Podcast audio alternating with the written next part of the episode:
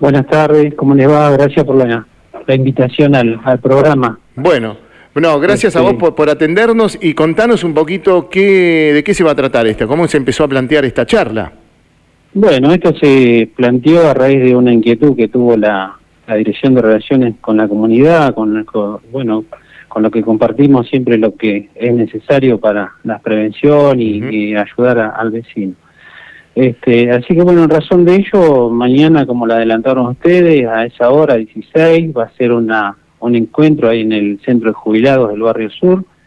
Y más allá de lo que podemos este, impulsar nosotros, también está invitada, eh, invitado en este caso, eh, una, un directivo de la, de la Delegación de Investigaciones para que también aporten este, lo que ellos pueden este, visualizar ya en la investigación plena. Esto está referido a lo que es el, el llamado cuento del tío, así que afecta a los mayores.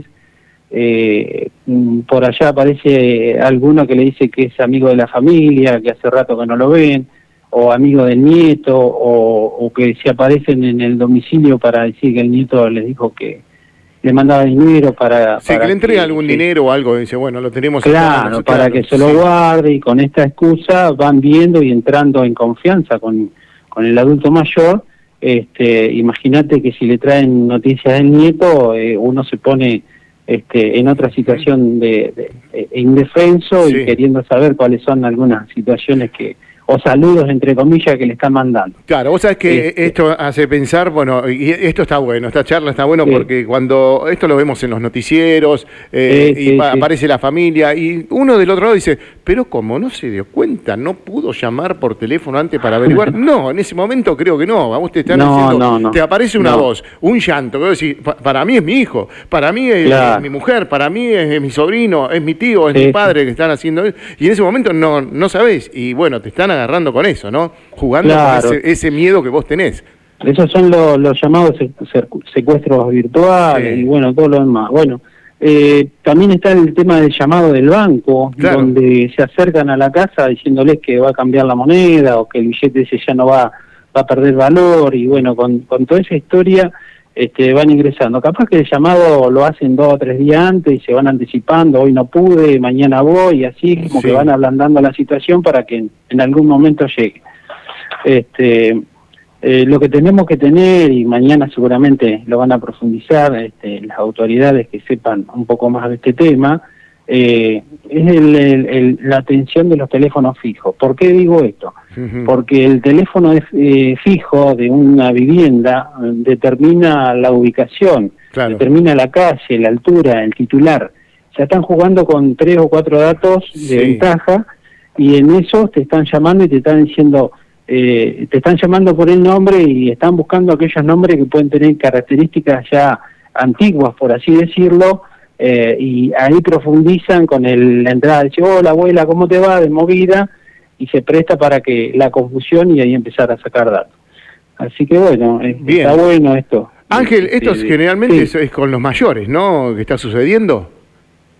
Generalmente con los mayores, pero te cuento que hace dos o tres días me entero de un caso porque me llaman. Sí. Este, está esto bueno que me lo preguntés, para aquellas personas que están tratando de vender algo por internet y hacen este tipo de, comercialización online y del otro lado están diciendo, uh, mirá, no puedo, esto es una empresa, necesitamos que nos des otro tipo de, código del banco y lo van llevando con la charla y lo hacen que vaya hasta el cajero y le bajen una, un, número que ellos le están dando para habilitarle la cuenta supuesta del, y ahí de la empresa. el dinero y ahí están, este, claro, están recopilando datos. De hecho, eh, te terminan vaciando la, la cuenta que, que, tenés este, disponible, te hacen una transferencia en 10 minutos o antes. Y, bueno, cuando hacen esto, eh, ya es una forma de delito y se descubre y se hizo esta denuncia, eh, la policía tiene el momento de, rastrear todo esto, desde dónde vino, cómo llegaron, cómo fueron, porque uno va a ir al banco y eh, decir, perdón, no, no, no, no, me sacaron esta plata, el banco te va a decir, no, entregaste un dinero. ¿Y cómo, queda todo esto? ¿Cómo se Hay una oficina que se llama cibercrimen o ciberdelito. Sí. Eh, que va atrás de eso, pero es medio complejo y si no si no haces las acciones, Bueno, mira, yo estaba mirando que ahora el Banco Central, no hace mucho, ha, tratado de modificar algunas modalidades que tienen con el tema de las transferencias o, los, o los, préstamos que hacen, eh, que te lo acreditan eh, eh, al menos después de 48 horas de haber sido solicitado préstamo. Esto quiere decir que tenés un tiempo para ser confirmado, eh, el banco lo va a confirmar a través de otra vía, como ser un llamado telefónico al cliente o, otras, otras parámetros de seguridad. Eso eh, pasó hace algún tiempo, bueno, ahora ya no está sucediendo, por eso se están eh, manifestando este tipo de cosas que te acabo de contar, que, te hacen ir al cajero, que te piden una clave, un número como para poder entrar en tu, en tu cuenta.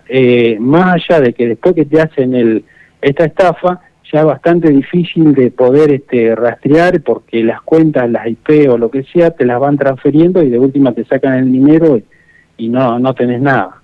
Este, es medio, medio difícil de poder recuperar el dinero. Sí puede llegar a establecer que el llamado se hizo de algún establecimiento penitenciario, como ha ocurrido en los últimos tiempos, que tienen, este, bueno, valga la redundancia, tienen todo el tiempo del mundo para estar trabajando en esto. Y hasta incluso hacen el, el, el, llamado la, la, llorona o hacen llorar a alguien como para decir que están que están secuestrados en, en, el tema de los secuestros virtuales. Exacto, y lograr la desesperación de aquella persona que está recibiendo ese llamado, ¿no? Y, bueno, de momento que por ahí también te dice, si usted tiene el dinero, puede entregarlo y hasta eso hacen también. Sí, y te llevan a que no... claro, te llevan a que no cortes la línea telefónica, y en estos casos son todos fijos, mm. para que vos no puedas hacer una llamada para certificar algo es que es, medio rápido, bueno, generalmente te lo, lo hacen a la noche con las personas mayores y te, te, sacan de una situación. Sí, dándote el miedo, ¿no? Es decir, si no hagas esto, no te comuniques con nadie porque no, no vas a ver más, no vas a ver más, no vas a escuchar más y bueno.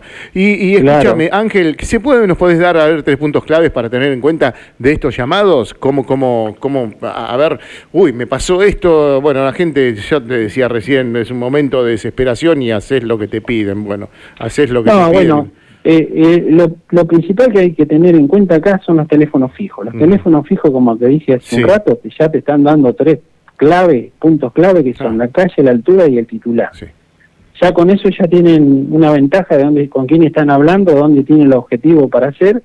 Y bueno, en eso hay que ser eh, medio duro, decir, si tenés un secuestro virtual, que ya estamos acostumbrados a, a escucharlo y a verlo, cortar el teléfono y hacer otra llamada. Eso no, este, y bueno, con el tema de, de los pedidos que hacen eh, de claves para los bancos, bueno, estar un poco más, más al, atentos a, este, a esta situación y no darle ninguna, ninguna posibilidad de, de llegar a, porque las personas hasta, hasta van, tienen que ir hasta el cajero a hacer ese tipo de manipulación. Entonces ahí ya, ya hay una cosa que no está cerrando. No, es increíble. Pero bueno, para saber un poquito más, mañana va a estar esta charla con Ángel Vázquez. Desde ya, muchísimas gracias por, por atendernos. Para invitar a la gente mañana a partir de las 16 horas al Centro de Jubilados y Pensionados Barrio Sur. Es así, ¿no? Que está en 71 2158 entre 48 y 50. Claro. Así es. Estamos invitando entonces eh, para esta charla. Bueno, Ángel Vázquez, muchísimas gracias. Él es el, corredor de políticas de seguridad de la municipalidad de nuestra ciudad y va a estar al frente de esta charla y se van a agregar seguramente muchos más. Bueno, Ángel, un abrazo grande. Esperemos que mañana haya concurrencia y bueno, si alguno de los familiares que quiere acompañar a su abuelo o algún nieto que esté ahí para escucharle y decirle, abuelo, viste, esto no tenés que hacer, Exacto. bienvenido sea, porque se trata de replicar esta, estas experiencias negativas que alguien ha sufrido y que, bueno, no hace más que victimizar y, además este, te causan una situación este, económica no agradable, porque te llevan los pocos ahorros que tenés en, todas estas situaciones, porque de eso se trata. Exacto, y esta charla va a venir muy bien y está buena que lo hagan, ¿eh? así que felicitaciones Ángel, lo mejor y seguramente que habrá mucha gente y estamos invitando ya desde acá para mañana al centro de jubilados. Bueno, muchas gracias por la comunicación y por, por difundir esta, esta, esta charla que, bueno, obviamente que esto se desprende de eh, la Dirección de Relaciones con la Comunidad y de la Secretaría de Gobierno que siempre impulsa para, dar para darle perdón una, una tranquilidad al vecino y tratar de prevenir este tipo de, de delitos. Claro que sí. Bueno, Ángel, muchísimas gracias entonces. Gracias a ustedes.